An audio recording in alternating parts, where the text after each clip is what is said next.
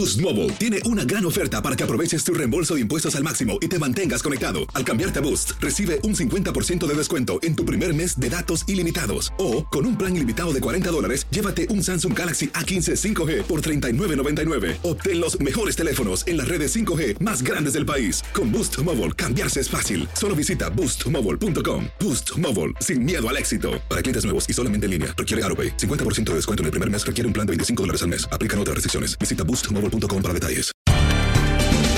Bienvenidos al podcast de Buenos Días América, la revista radial más completa para los hispanos. Política, salud, economía, tendencia y deporte son algunos de nuestros temas. Bienvenidos.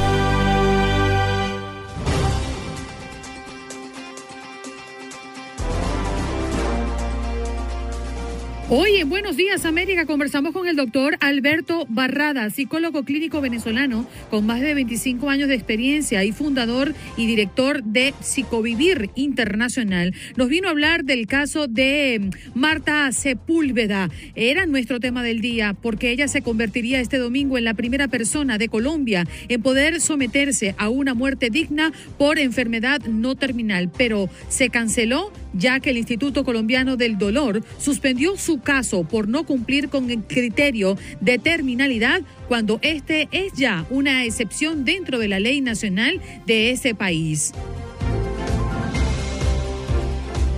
Por otra parte, conversamos con Iván Jiménez, quien es economista, a propósito de que los demócratas anunciaron que llegaron a un acuerdo con los republicanos para elevar el techo de la deuda hasta diciembre. También estuvo con nosotros esta mañana Daniel Álvarez, teólogo. Conmoción en la Iglesia Católica después de darse a conocer abusos en Francia de 216 mil personas desde 1950. El Papa se pronuncia y dice sentir vergüenza. Yesid Vaquero, corresponsal de Univisión en Colombia. El cruce clandestino entre Colombia y Venezuela se impone a la reapertura de la frontera. Y nuestros contactos deportivos, Luis Quiñones hablando del béisbol de las grandes ligas y cómo van las series divisionales. Y Max Andalón hablando de fútbol, el triunfo de México en la CONCACAF y todos los resultados en la zona de la CONMEBOL.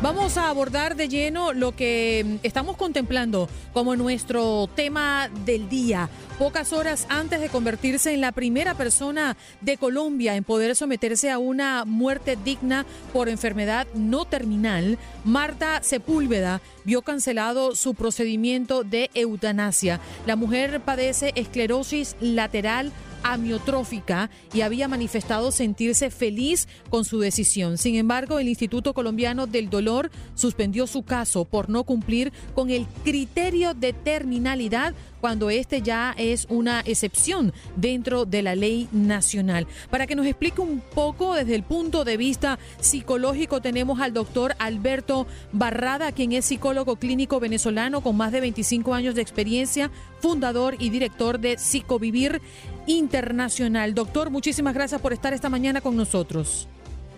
Es un honor para mí estar con ustedes y de verdad agradezco muchísimo esta tribuna para poder ayudar y explicar y orientar sobre estos temas que son tan importantes para la colectividad. Mm, sí. Doctor, lo primero que se me ocurre preguntarle es ella sentía felicidad.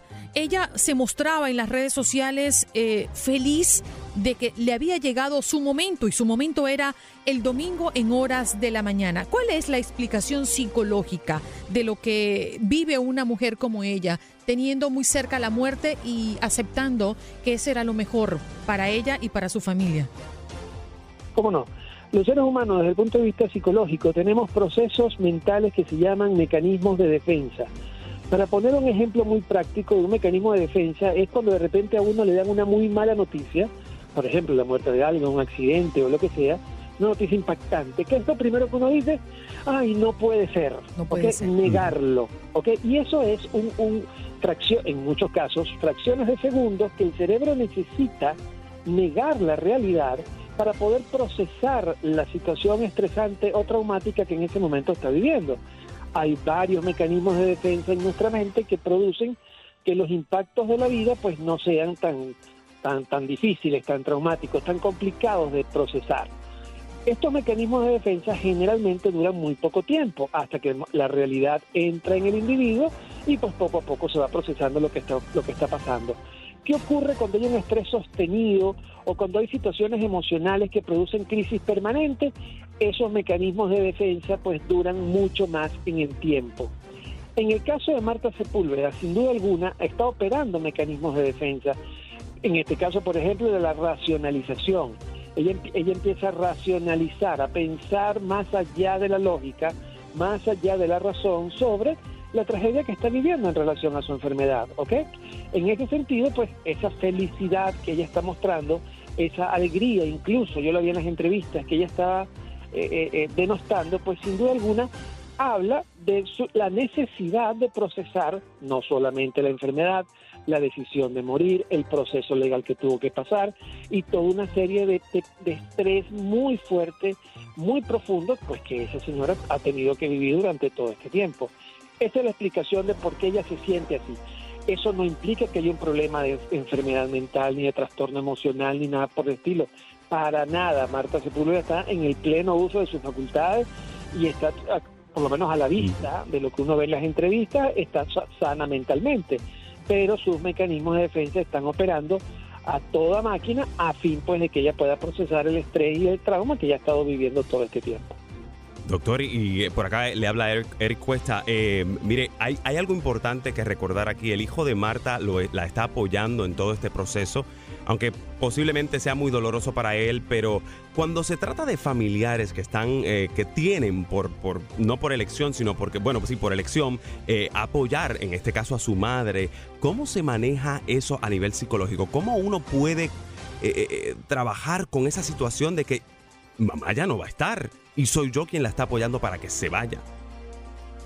Tenemos que mirar esto desde el punto de vista del contexto cultural en lo que esta familia se está desarrollando. Nosotros no sabemos los lazos de lealtad, de compromiso, de enlace que tiene esta familia. Cuando hablamos de apoyar a familiares en decisiones tan complicadas, nosotros tenemos que entender que cada familia tiene su historia, cada familia tiene sus procesos de relación. Creo que es bastante injusto venir y juzgar estas situaciones desde afuera porque realmente no sabemos cómo es la historia interna. Muchos de nosotros nos pudiera parecer eh, incluso insostenible el hecho de mirar al hijo apoyando la muerte de la madre. Pero no, ya va, eso hay que mirarlo en contextos más profundos y en contextos que tienen que ver directamente con la familia. Mire, yo me imagino, por ejemplo, a Marta lidiando con su enfermedad, lidiando con los dolores, lidiando con quizás los gastos económicos, lidiando con todo esto y hay un componente muy fuerte, lo he visto en las entrevistas, que tiene que ver con elementos religiosos. En consecuencia, ahí también entran procesos que pues no deberíamos juzgar tan duramente, porque bueno, sabemos muy bien que dentro de los contextos religiosos algunas veces hay razonamientos que aunque no compartimos, pues sin duda alguna forman parte de la historia personal de, la, de los individuos que la conforman.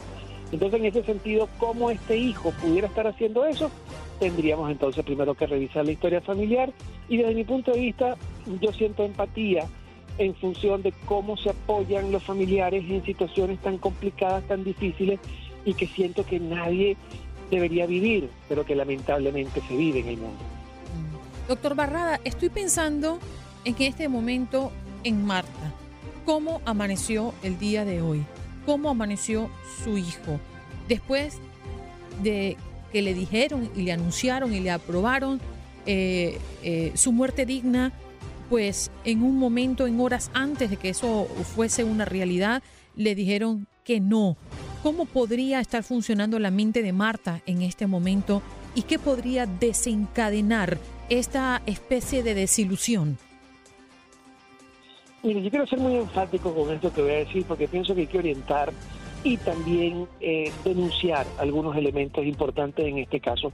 En mi cuenta en redes sociales, arroba psicovivir en Instagram, yo lo dije muy claramente. A mí me parece que esto es una atrocidad lo que han hecho con ella. Primero que nada, ¿cómo van a tomar una decisión de aprobar una eutanasia sin tener todos los elementos a la mano? Por ejemplo, hay estudios y se hizo muy famoso, se hizo viral en redes sociales un, nutricionista muy importante y muy famoso diciendo que puede darle mejor calidad de vida a Marta a través de un proceso nutricional. Eh, hablando, hay otros médicos que vienen hablando de que hay fórmulas de ayudar a Marta a una mejor calidad de vida e incluso a una recuperación desde el dolor que puede llevarle a su vida pues casi como entera normalidad. O sea, estamos hablando de que tomaron una decisión sin tener todos los elementos para tomarla. Punto uno. Punto dos, la aprueban. Ok, ya la aprobaron, ya la persona entonces empieza desde el punto de vista psicológico y emocional a prepararse para ese momento. Como lo he explicado anteriormente, tiene que ver con los mecanismos de defensa, los procesos familiares, las ideas religiosas y todo el contexto que hemos visto en las entrevistas y en todo lo que ella le ha sucedido. Y ahora, cuando ya todo está listo, viene y dices que no.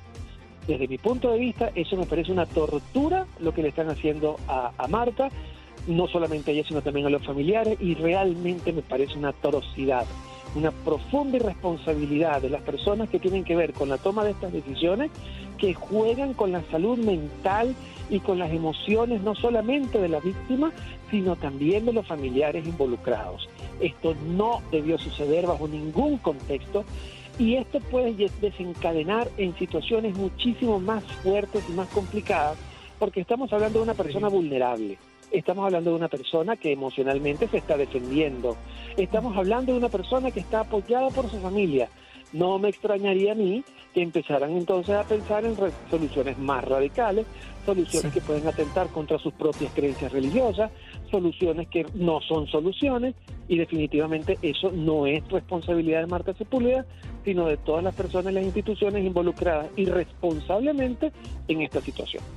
Solo pensamos en que se pueda concretar una salida em, rápida para ella, que, calme su, su, ansiedad y por supuesto que llegue a un término feliz como ella lo había dicho previamente en las redes sociales, tal día para ayer domingo en horas de la mañana su día y su hora. Gracias doctor por estar con nosotros esta mañana. Gracias a ustedes, un privilegio para mí. Un fuerte abrazo para todos. Gracias. El doctor Alberto Barrada, psicólogo clínico venezolano con más de 25 años de experiencia, fundador y director de Psicovivir Internacional, hablando de este tema que ocupa la atención internacional, cancelando la primera eutanasia que iba a recibir una mujer colombiana sin ser enferma terminal.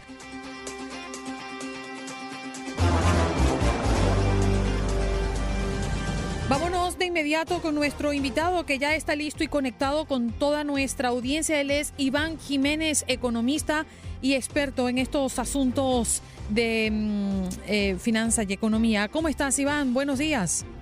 Muy bien, muy bien, muy buenos días. Bueno, hoy nos ocupa especial atención el tema del techo de endeudamiento, que es una política de diversos países para controlar la cantidad de deuda que puede emitir su gobierno en cierto periodo de tiempo. Pero la finalidad de la deuda emitida es cubrir los gastos gubernamentales que no pueden ser pagados con fondos propios, es decir, para financiar el déficit presupuestal de un gobierno. Ya teníamos em, noticias la semana pasada de lo que había ocurrido particularmente acá en, en, este país, pero te pregunto, Iván, toda esta decisión y el tener este término hasta el próximo mes de diciembre, ¿cómo podría impactar en nuestros bolsillos? Claro, el, tal vez en, en nuestras vidas no hay un evento que pueda tener un impacto tan grande igual que el impacto que podría tener la deuda nacional norteamericana. En este momento, la deuda alcanza un monto de 28.4 trillones de dólares. Aumentó en la administración pasada en 7.9 trillones de dólares. ¿Qué pasa? Que ese techo, ese, ese monto, pues llegaba al límite de pago el día 18 de octubre de este año.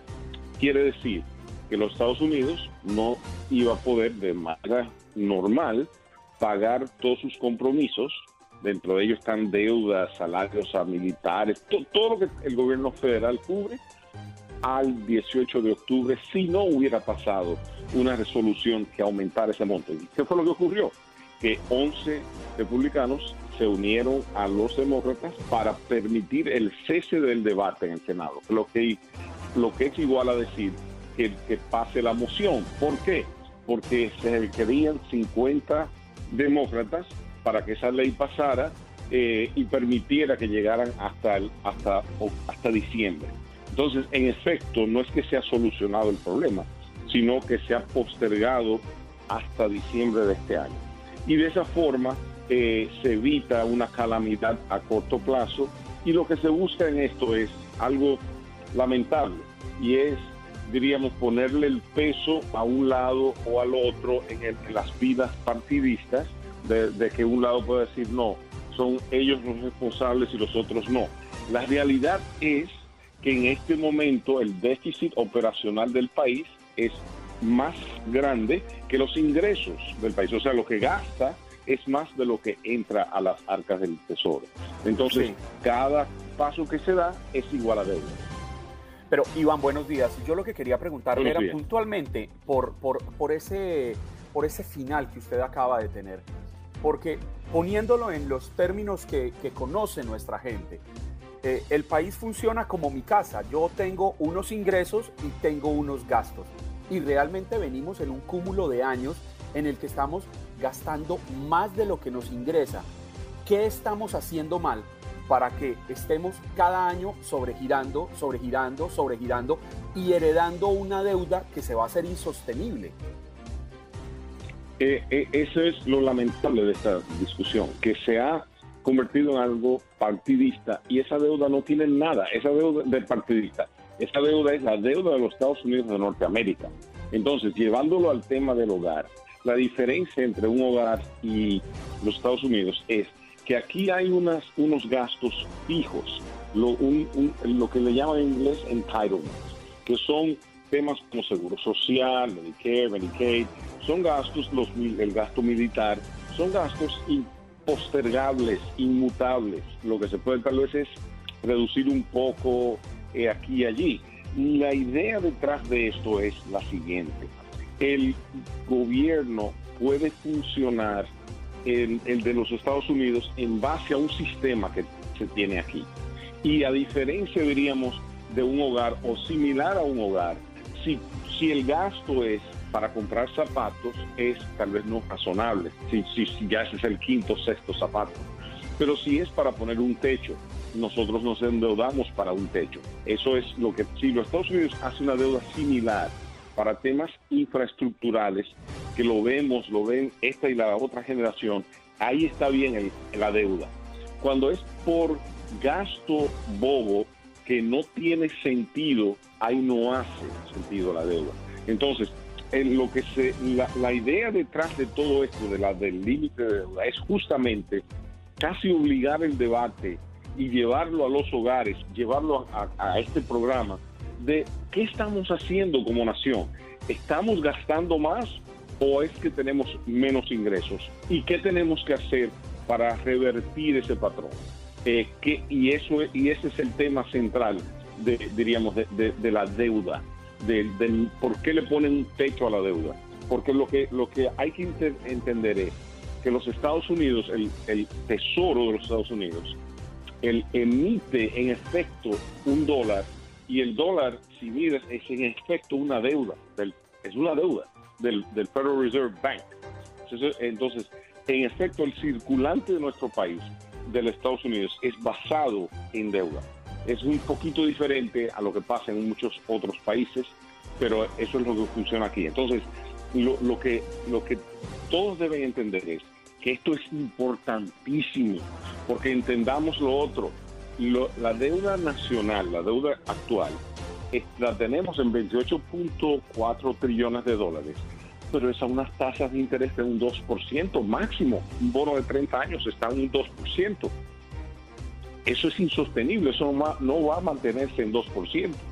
Y cada vez que aumenta el 1% la deuda, la, el, el, pago de la misma es más que lo que gasta el gobierno federal con un solo por ciento que aumente. Es más, los intereses van a aumentar más de lo que gasta el gobierno federal en educación. Así es, señor, señor, Iván, creo, que queda una pregunta al aire que, muchos hemos hecho.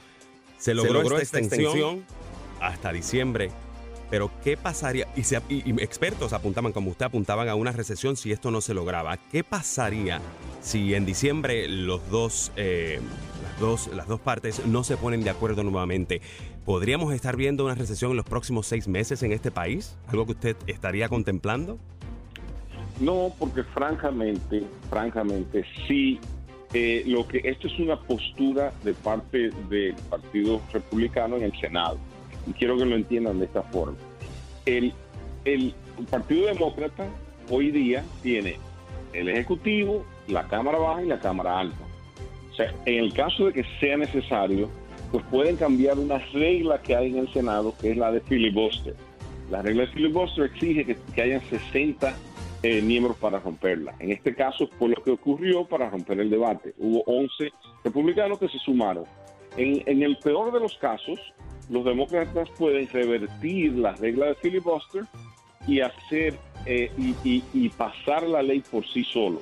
Pero entonces pagan un precio político porque después van a ser eh, remitidos en, en las elecciones a medio término el año próximo y eso es lo que vamos nosotros a escuchar, que ellos aumentaron la deuda, aumentaron la deuda, aumentaron la deuda. Esta deuda es nacional, no es partidista. Y lo que debe haber es un debate sobre el gasto y el ingreso. Entonces, ahora estamos hablando del resultado, no de lo que, los, lo, que lo causa. Eh, lo bueno detrás de todo esto es que estamos hablando, diríamos, dentro del marco de una democracia, número uno. Y número dos, que estamos hablando de, del tema y eso hace mejor política. Cuando se discuten temas de, de, gran peso nacional, hace, casi obliga a los legisladores a tomar mejores medidas en todos los sentidos. Bien, Iván, muchísimas gracias por compartir esta mañana con nosotros y hablar de un tema sumamente complicado. No es fácil de digerir y de entender lo que está detrás de esta noticia que recibimos la semana pasada. Un abrazo, Iván. Fuerte para todos y que tengan una semana excepcional. Gracias, igual para ti. Iván Jiménez, él es economista y nos acompañó para hablar de este techo de endeudamiento de Estados Unidos.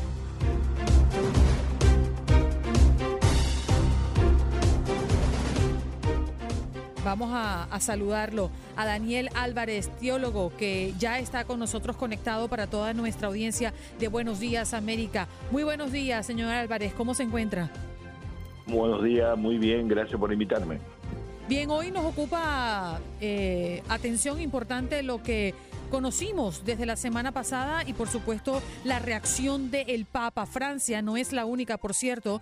Eh, otros casos en el mundo de pedofilia en la iglesia ha puesto a todos y sobre todo en la comunidad muy alertas de lo que puede estar ocurriendo. Este informe difundido en Francia sobre los abusos sexuales a menores de edad dentro de la Iglesia Católica se sumó a otras investigaciones que en los últimos años buscaron mostrar la dimensión del problema eh, como ocurrió en Estados Unidos, como ocurrió en Irlanda o Australia, entre otros casos. ¿Usted eh, qué opinión le merece eh, este caso y sobre todo las declaraciones del Papa la semana pasada? Bueno, indiscutiblemente, este Papa, y hay que decirlo, el Papa desde el 2013 para acá ha tomado medidas importantes ¿no? para prevenir y averiguar y es decir, dar a conocer estos casos de abuso y, tratar de extirparlos, ¿no? De borrarlos de la iglesia, vamos a estar claros. Así que hay, que darle crédito a este Papa. Eh, ha acabado con reglas que protegían en secreto a estos abusadores. Eh, la, ley canónica también ha criminalizado el abuso sexual. Es decir, ha tomado medidas eh, para oír las quejas de las víctimas Así que el Papa se merece crédito, pero indiscutiblemente para mí, esto, la, profundidad de estos casos, no estamos hablando cientos de miles de niños en más de 6, 7, 8, 9, 10 países y, países que todavía no sabemos, que no han salido a la luz, precisamente por esa cultura de encubrimiento, eh, complicidad de silencio, proteger la imagen de la iglesia eh, y proteger a los victimarios, no a las víctimas. Esa cultura eh, todavía yo diría que estamos viendo solamente el tímpano, la, punta del tímpano de hielo, van a haber más noticias más. ¿A, qué me lleva todo esto? Mi análisis es que esto no es un problema de sacerdotes, pedófilos, eh, individuos aquí eh, degenerados, con unos trastornos psicológicos sexuales profundos, estamos hablando de que hay una estructura, es decir, es un problema estructural, es decir, la iglesia está generando este tipo de abuso y corregir, a, atacar a, los victimarios, lo que están causando esto, los sacerdotes pedófilos, miembros de la iglesia que, están abusando de niños, es, extirpar a esa gente, sacarlo de la iglesia es, necesario, pero también la iglesia necesita reforma, reformar su estructura para que este tipo de abuso no se siga engendrando. Y yo creo que la iglesia quizás no estaría dispuesta a reconocer la profundidad de este problema. Daniel, eh, lo que usted dice es, es muy cierto. La iglesia se ha negado a reformarse desde adentro y los católicos creo que lo pedimos. Yo quisiera preguntarle, ¿qué le ha hecho más daño a la iglesia católica? Ese empeño en mantener oculto lo que salta a la luz pública y lo que ya se denuncia en tantos lugares o ese celibato y ese voto de castidad que quizás ha llevado a estos episodios? Bueno, eh, la palabra estructural, ¿no? el problema es estructural. Para mí es la palabra clave que la iglesia no ha entendido y tiene que entender.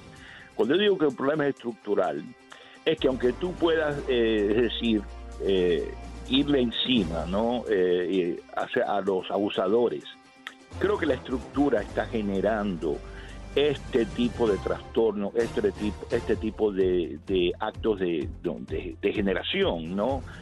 aberraciones sexuales de estos sacerdotes y monjas también que están implicados de acuerdo a todos estos estudios que estamos viendo. Así que en ese sentido, por ejemplo, la iglesia tiene que poner todo sobre la mesa y mirarse a sí mismo eh, y decir qué está, qué pasa con las estructuras de la iglesia, como tenemos eh, que, que pueda estar generando este tipo de abuso. Yo diría que tú mencionaste la palabra del celibato.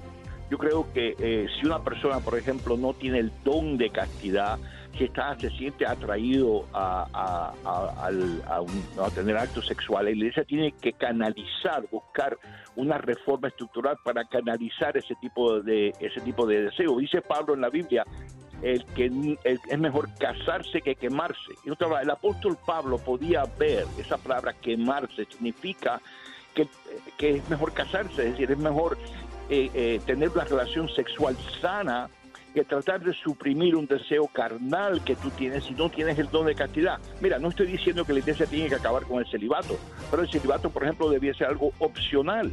Si tú tienes el don de castidad, si tú no tienes esas inclinaciones que te llevan a abusar de niños y de niñas y entrar en esas relaciones aberrantes, pues mira, eh, está bien, Dios te bendiga, eh, feliz, eh, eres un sacerdote célebre, pero si no tienes ese don, la iglesia tiene que dar la oportunidad a ese sacerdote o salirse del sacerdocio y decir a tiempo o casarse si esa relación sexual sana va a hacer de ese sacerdote un gran sacerdote. Una, cosa, una cosa es la determinación del celibato y otra cosa es el abuso. Yo creo que el abuso viene de una mente enferma, más allá de las reglas de la iglesia.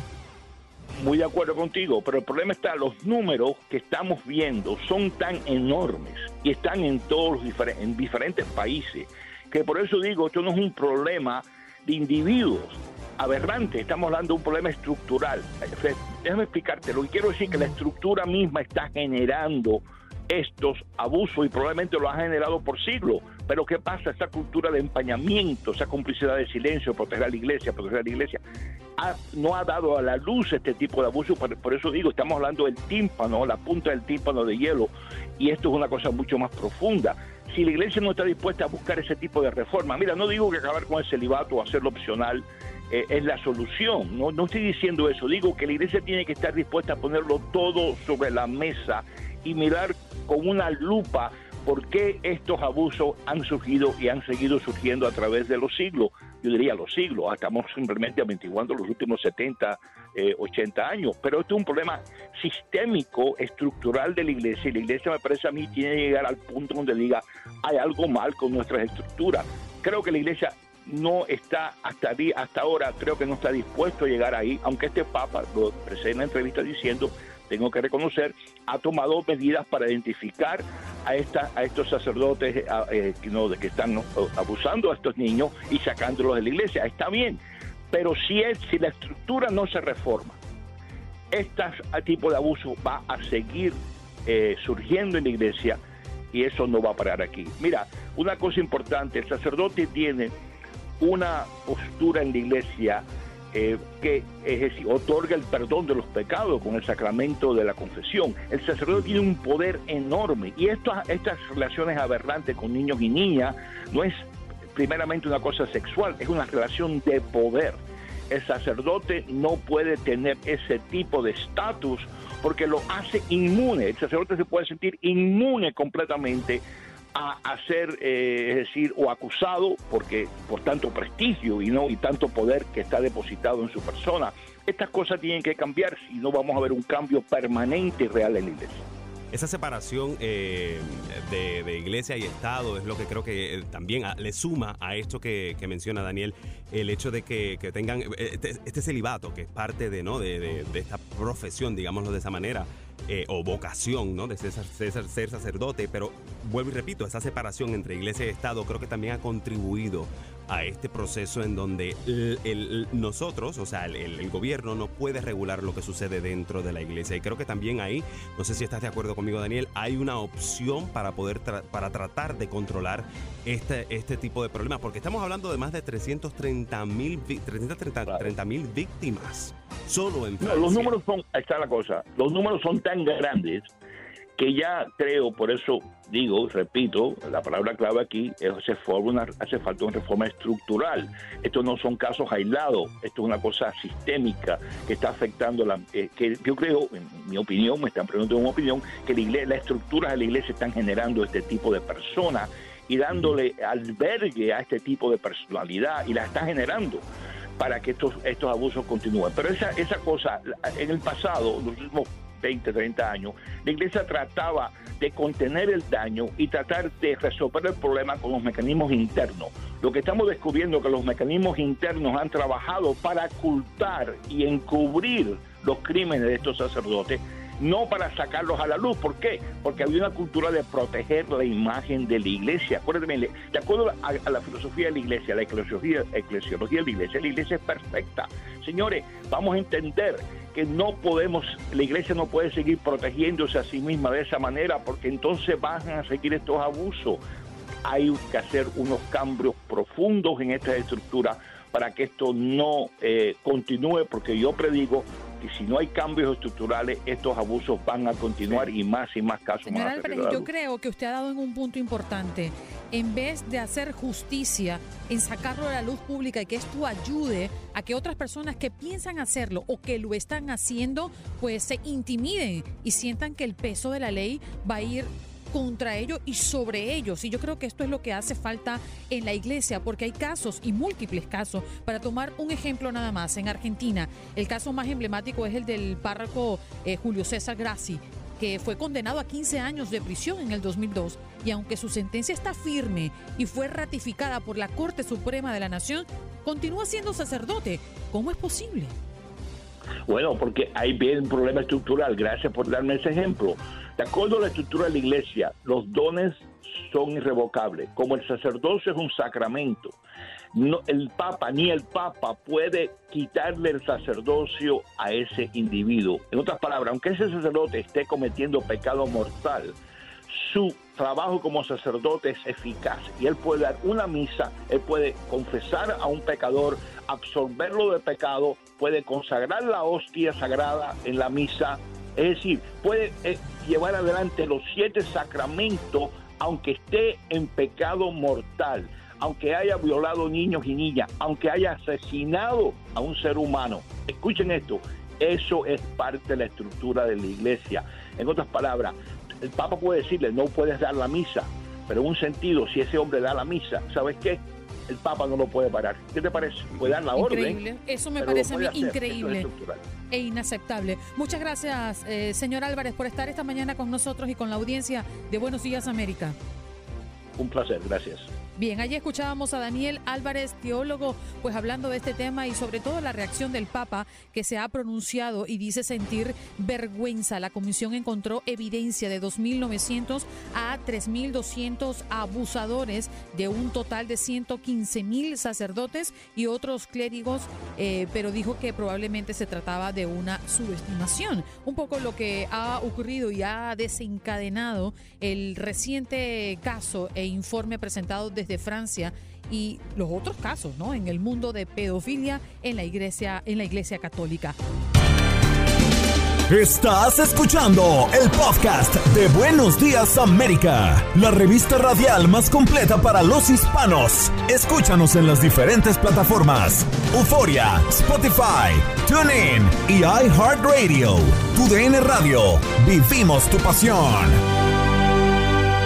Boost Mobile tiene una gran oferta para que aproveches tu reembolso de impuestos al máximo y te mantengas conectado. Al cambiarte a Boost, recibe un 50% de descuento en tu primer mes de datos ilimitados. O, con un plan ilimitado de 40 dólares, llévate un Samsung Galaxy A15 5G por $39.99. Obtén los mejores teléfonos en las redes 5G más grandes del país. Con Boost Mobile, cambiarse es fácil. Solo visita boostmobile.com. Boost Mobile, sin miedo al éxito. Para clientes nuevos y solamente en línea, requiere AroPay. 50% de descuento en el primer mes requiere un plan de 25 dólares al mes. Aplican otras restricciones. Visita boostmobile.com para detalles.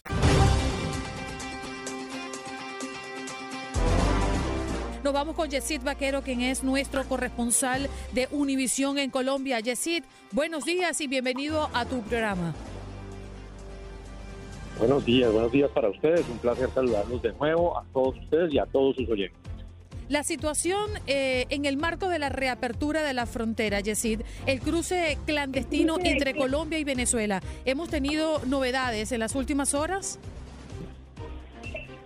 No, novedades no hay, no hay alguna distinta al anuncio que hizo el gobierno venezolano de abrir la frontera y al movimiento de la semana pasada de haber quitado los enormes contenedores que estaban puestos en el puente internacional Simón Bolívar justamente para impedir el paso fronterizo. El haber quitado esos contenedores simboliza la reapertura de esa frontera. Pero además, las convocatorias de Nicolás Maduro y de las personas del de, gobierno actual de Venezuela invitando a los colombianos a que inviertan en Venezuela y a que estén presentes a través de la frontera, harían prever que se hará una apertura de esta frontera muy pronto. Lo que ha dicho el gobierno colombiano es que esto debe ser gradual, que debe ser organizado. Y a eso pues no ha respondido el gobierno venezolano. Pero ojo, porque también el gobierno colombiano, en cabeza del presidente Iván Duque, ha dicho que no se van a prestar para ninguna pretensión electorera, y que a Colombia y sus fronteras no la van a convertir en idiota útil de las pretensiones que tenga alguien electoralmente. Y ya saben pues ustedes a quién se refieren. Yesid, escuchaba una entrevista la semana pasada que le hicieron a María Claudia Lacotir, quienes eh, no saben quién es ella, es una dirigente gremial en Colombia muy conocida. Y precisamente la, entrevista giraba en torno a una nueva asociación de gremios que están creando en Colombia, que se llamaría o se llama Aliadas y en la entrevista ella decía que había que reforzar y recuperar el mercado del que 10 años atrás era nuestro principal aliado económico, refiriéndome a, Colombia. Entonces pareciera que una cosa piensa el presidente, pero otra cosa piensan los, los, los empresarios que saben que necesitan recuperar eso que se ha perdido con Venezuela. Es el pensamiento generalizado en los gremios, Juan Carlos, buenos días. Así lo piensan ellos y así lo piensan muchos comerciantes que viven de la frontera. Lo que pasa es que eh, el discurso político a veces difiere de la realidad y en Colombia eso se ve evidenciado casi que a diario lamentablemente. Pero sí, los gremios están de acuerdo con entrar, las eh, empresas que están en la frontera y que viven de ese comercio de frontera están de acuerdo con que se reabra la frontera y para todos ha sido visto de muy buena manera el hecho de que la pretendan abrir. Sin duda alguna, tiene que haber algún cuidado político por parte de los dirigentes que hay en Colombia y además del presidente de la República. Pero pues ahí ya tendría que analizarse todo esto de hablar con el gobierno de Venezuela o hablar con el gobierno interino de Venezuela. Usted sabe que el gobierno de Colombia y en especial Iván Duque no reconoce a Nicolás Maduro y todos dicen que lo hablan con eh, Juan Guaidó, pero la figura de Juan Guaidó lamentablemente cada día está perdiendo más representatividad, por lo menos en Venezuela y en las decisiones de ese país, de modo que en lo que concierne a la frontera y en lo que concierne a los, a los comerciantes, están casi todos de acuerdo unánimemente en que se abra lo más pronto posible para poder reactivarlo. Yesid, eh, los puentes han sido el embudo de uno de los mayores flujos de personas en el mundo, ¿no? Y en especial el Simón Bolívar, del que tú comentabas, el principal paso peatonal con San Antonio del Táchira, que, se ha visto en otros momentos desbordados por la diáspora venezolana. ¿Cómo se ha visto en las últimas semanas a propósito de todo lo que nos has comentado con referencia a la reapertura de las fronteras? Si me permite, Andreina, Yesid estaba hace unos días allá en ese puente. Mm. Sí, sí, sí, yo, yo, yo, vengo, yo vengo de allá justamente.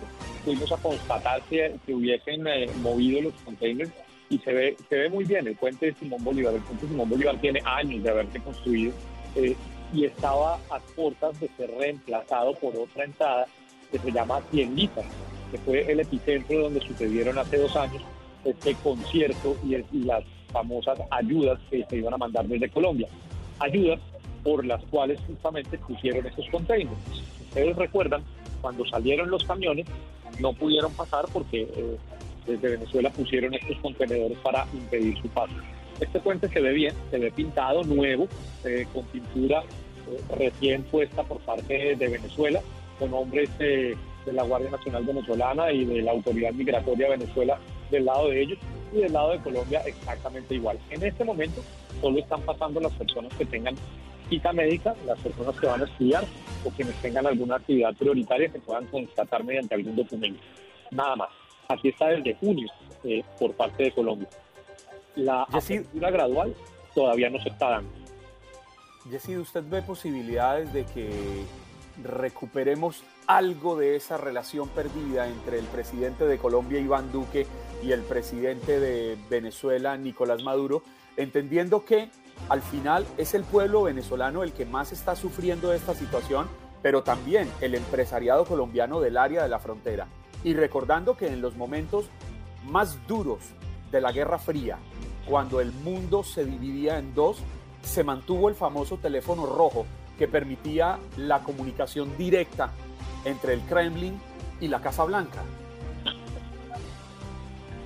Yo no veo ninguna posibilidad, Juan Carlos, eh, por lo menos en este gobierno, eh, de, Iván Duque.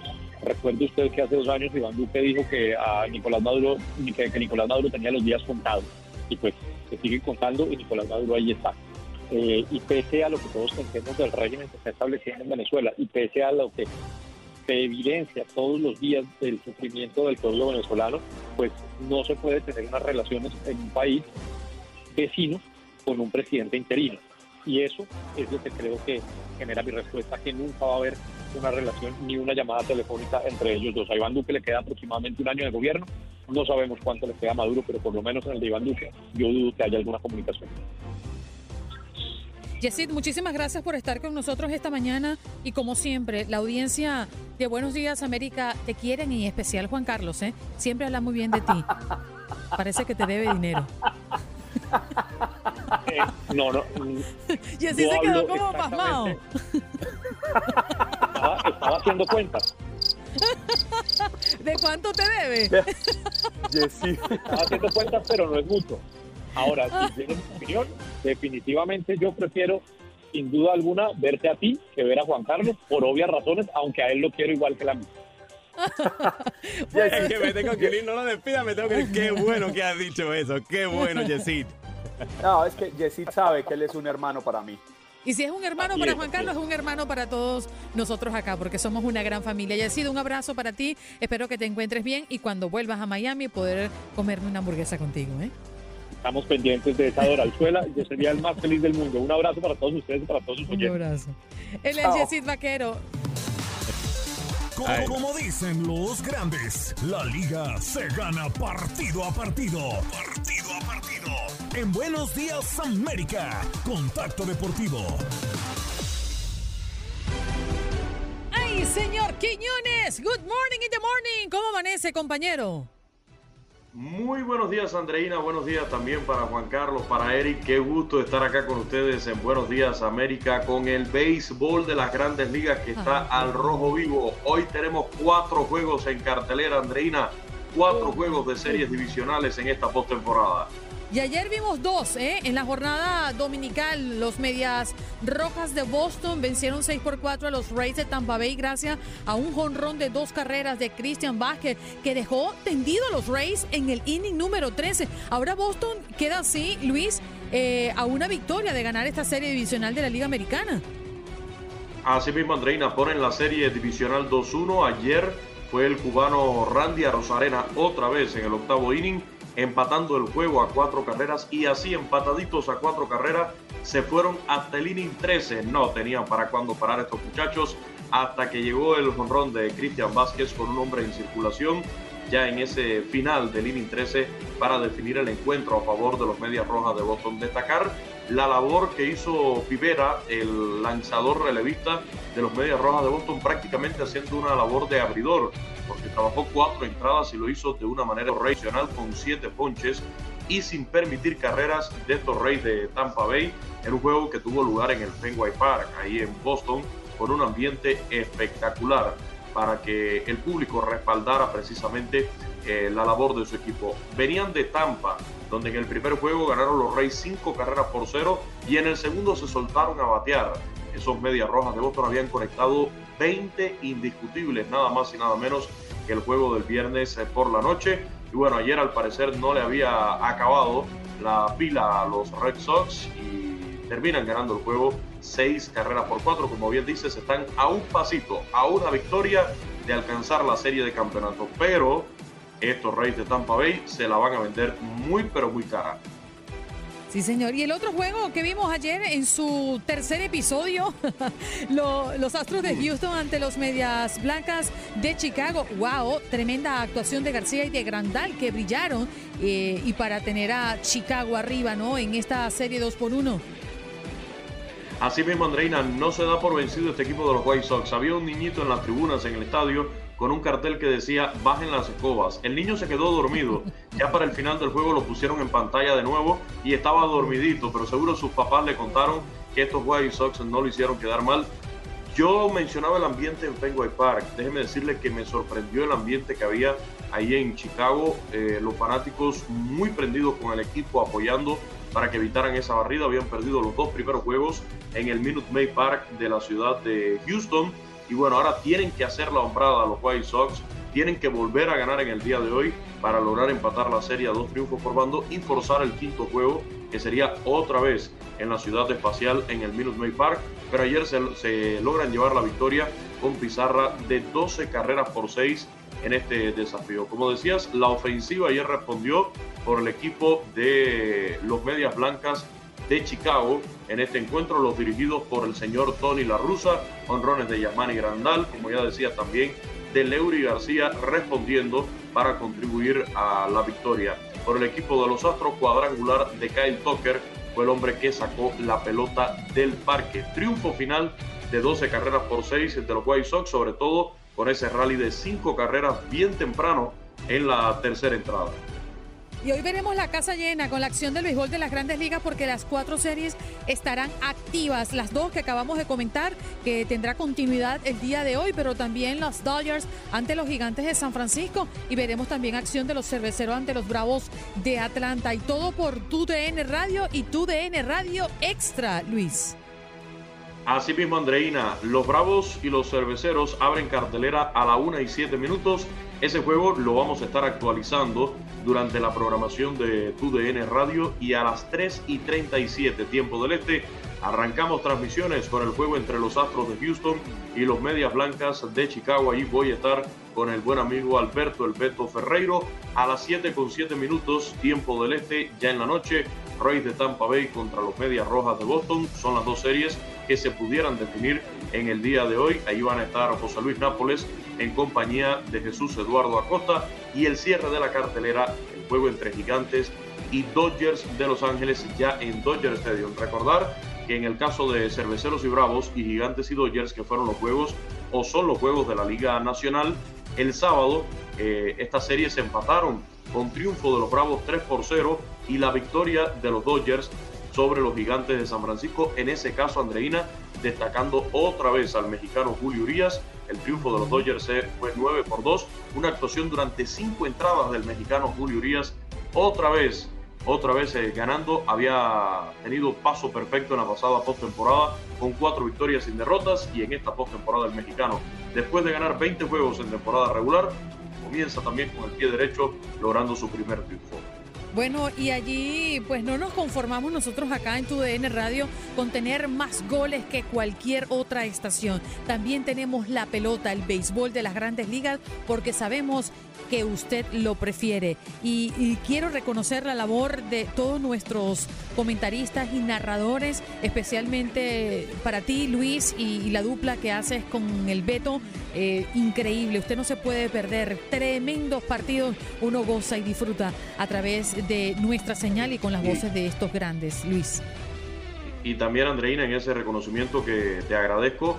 Por supuesto agradecerle también, ya lo he mencionado en las transmisiones, porque ha sido una gran labor de nuestros ingenieros también, Jorge Calderón en Guadalajara, Richard Cifuentes, Víctor Sosa allá en, en Miami, eh, programando todos estos juegos no es fácil, sabemos a qué hora empieza el béisbol, pero como sucedió ayer se fueron a 13 entradas, no sabemos a qué hora se terminan, se juntan un juego con otro y las coordenadas son muy sencillas en tu DN Radio, en cada una de nuestras estaciones locales y afiliadas, también por nuestro network www.tudn.com eh, radio y por supuesto en la aplicación de Euforia. ¿Por qué es importante tener la aplicación de Euforia? Porque algunos de los juegos lo vamos a tener en el canal de TUDN Extra, que solo lo puede escuchar por la aplicación de Euforia, donde además tiene todas las emisoras de Univisión Radio. Bien, Luisito, muchas gracias. Y hoy estaremos viendo abrir por los Dodgers a Max Scherzer. Creo que hay mucho morbo eh, con referencia a esta apertura. Gracias, mañana lo hablaremos. Gracias, excelente día para todos y aquí estaremos mañana. Bien, gracias Luis Quiñones con nosotros en este contacto deportivo y hablando del béisbol de las grandes ligas. Y Max Andalón ya está con nosotros. Good morning in the morning, Max. ¿Cómo estás? ¿Cómo te encuentras hoy lunes después de tanto fútbol? ¿Qué tal, Andreina, eh, Juan Carlos, compañeros de Buenos Días América? Como pueden ver, eh, me encuentro feliz porque hay, nuevo líder en la CONCACAF. Eh, ya ya se, se jugó una jornada más de las eliminatorias rumbo a la Copa del Mundo eh, por parte de la CONCACAF. Eh, México golea 3 por 0 a Honduras con el permiso de Carlos Pavón, que no andará muy feliz pero eh, termina por, eh, les digo, golear 3 por 0. Goles a final de cuentas son de eh, Sebastián Córdoba, Rogelio Funes Mori e Irving El Chucky Lozano, que termina marcando un golazo en el 3 a 0 y se lleva una justa victoria de la cancha del Estadio Azteca a Honduras. De Honduras fue expulsado Maynor Figueroa por hacerle una falta a Raúl Jiménez que se escapaba solo. Y en otro de los frentes, Panamá termina venciendo 1 por 0 a la selección de los Estados Unidos. Gol de Aníbal Godoy el estadio Rommel Fernández. Y con esta combinación de resultados, pues eh, Estado, eh, México, perdón, se pone eh, como líder absoluto de esta eliminatoria y no solamente lo supera en puntos Estados Unidos, sino que ya también tiene una mejor diferencia de goles, por lo que México es más líder que nunca en esta eliminatoria de la CONCACAF, en segundo lugar Pero ¿cuántos puntos tiene Estados Unidos y cuántos puntos tiene México, Max? México tiene 11 puntos, producto de 13 victorias y 2 empates. Estados Unidos eh, tiene 8 puntos, 2 victorias, 2 empates y una derrota. Panamá tercero, eh, también con 8 puntos. Eh, Canadá, que sería el último, el que se llevaría el último boleto o el último medio boleto, tendría que jugar repechaje. es cuarto con 7 puntos, así que de momento estos serían, si hoy por hoy se acabara la eliminatoria de CONCACAF. Estos serían quienes tendrían el cupo. México, Estados Unidos y Panamá tendrían cupo directo a Qatar 2022 y Canadá jugaría un repechaje contra una selección que todavía no se sabe de qué confederación es porque falta todavía el respectivo sorteo. Eh, pero, pero sí, eh, así ellos serían quienes tendrían los eh, pases. Ahora, también hubo eliminatorias de Conmebol, como evidentemente ustedes saben, ya los escuché hace rato platicando de sus selecciones. Brasil, por primera vez en toda la eliminatoria en 10 partidos, se deja puntos, empató en contra de la selección de Colombia. Eh, termina empatando 0 a 0. Ahora sí que pues fue, fue muy muy buena la labor de, de Colombia, perdón. En eh, cuanto a lo defensivo, 64% de posición de Brasil y aún así le aguantaron los cañonazos, los tiros, empatan 0 por 0, pero aún así Brasil es líder indiscutible, 9 victorias, solamente un empate, 28 puntos. Argentina eh, gana 3 por 0 con gol de Lionel Messi dentro de pues, las anotaciones. Segundo lugar, Ecuador, ya lo decían, haciendo muy bien las cosas. También Uruguay, ambos con 16 eh, puntos. Y el que se llevaría ese último medio boleto sería la selección de Colombia con 15 unidades dentro de los eh, pues clasificados en este momento en los eh, partidos de la jornada pasada ya lo decía gana Argentina Uruguay 3 por 0 Colombia empata con Brasil 0-0 Venezuela vence a Ecuador 2 a 1 Bolivia Perú 1-0 y Chile vence a Paraguay 2 por 0 Bueno, ahí lo tenemos, un repaso completo por lo que ha sido, ¿no? Esta jornada de eliminatorias tanto de la CONCACAF como de la CONMEBOL y tuvimos la oportunidad también de ofrecerle a nuestra audiencia Max el pasado día sábado la final de la Nation League teniendo a Francia como campeona y dejando atrás a España. Sí, eh, dos, bueno, dos elecciones diferentes en el sentido que creo que España sorprende en esta en estas semifinales de la UEFA Nations League para clasificarse a la final, termina dejando en el camino a la selección italiana eh, siendo mejor, hay que decirse. Y eh, la selección francesa tiene que remontarle un 2 a 0 a Bélgica para convertirlo en 3 a 2. Eh, a final de cuentas hay polémica en esta final porque se habla de que el segundo gol, el de Kylian Mbappé al minuto 80, era fuera de lugar. A mí me parece que sí está adelantado y que sí era fuera de lugar y no debió de haber sido marcado el gol, pero a final de cuentas, con todo Ibar, se termina marcando. El primer gol del partido lo marca Mikel Oyarzábal por eh, los españoles al 64. Solamente dos minutos después cae un verdadero golazo de Karim Benzema al minuto 66. Y ya les decía, el gol polémico al 80, Kylian Mbappe termina por marcar el eh, definitivo 2 a 1. Partido bastante eh, parejo en cuanto a oportunidades, 12 remates de cada uno de los equipos. 4 al arco de España, 5 al arco de Francia, pero en la posición eh, fiel a su historia y al tiki-taka arrolló España 64% por solamente 36 de Francia, que con verticalidad y con un poco más de contundencia supo aprovechar eh, las oportunidades y lo gana 2 por 1 y se convierte en la primera selección de la UEFA que ha ganado absolutamente todos los títulos disponibles, Copa del Mundo, UEFA Nations League, la Euro, eh, la Copa Confederaciones, todos los títulos que se puede ganar. Francia es la primera selección en Europa que ya lo hizo. Mm. Max, muchísimas gracias por hacernos este repaso de la acción del fútbol de nuestras selecciones en este espacio de contacto deportivo. Un abrazo y que tengas excelente semana. Muchas gracias, Andreina, Juan Carlos, compañeros de Buenos Días América. Ya saben, como siempre, un placer. Gracias por acompañarnos en nuestro podcast. Buenos días América. Y recuerda que también puedes seguirnos en nuestras redes sociales. Buenos días AM en Facebook y en Instagram. Arroba Buenos días América. AM. Nos escuchamos en la próxima. Boost Mobile tiene una gran oferta para que aproveches tu reembolso de impuestos al máximo y te mantengas conectado. Al cambiarte a Boost, recibe un 50% de descuento en tu primer mes de datos ilimitados. O, con un plan ilimitado de 40 dólares, llévate un Samsung Galaxy A15 5G por $39.99. Obtén los mejores teléfonos en las redes 5G más grandes del país. Con Boost Mobile, cambiarse es fácil. Solo visita boostmobile.com. Boost Mobile, sin miedo al éxito. Para clientes nuevos y solamente en línea, requiere AroPay. 50% de descuento en el primer mes requiere un plan de 25 dólares al mes. Aplican otras restricciones. Visita Boost para detalles.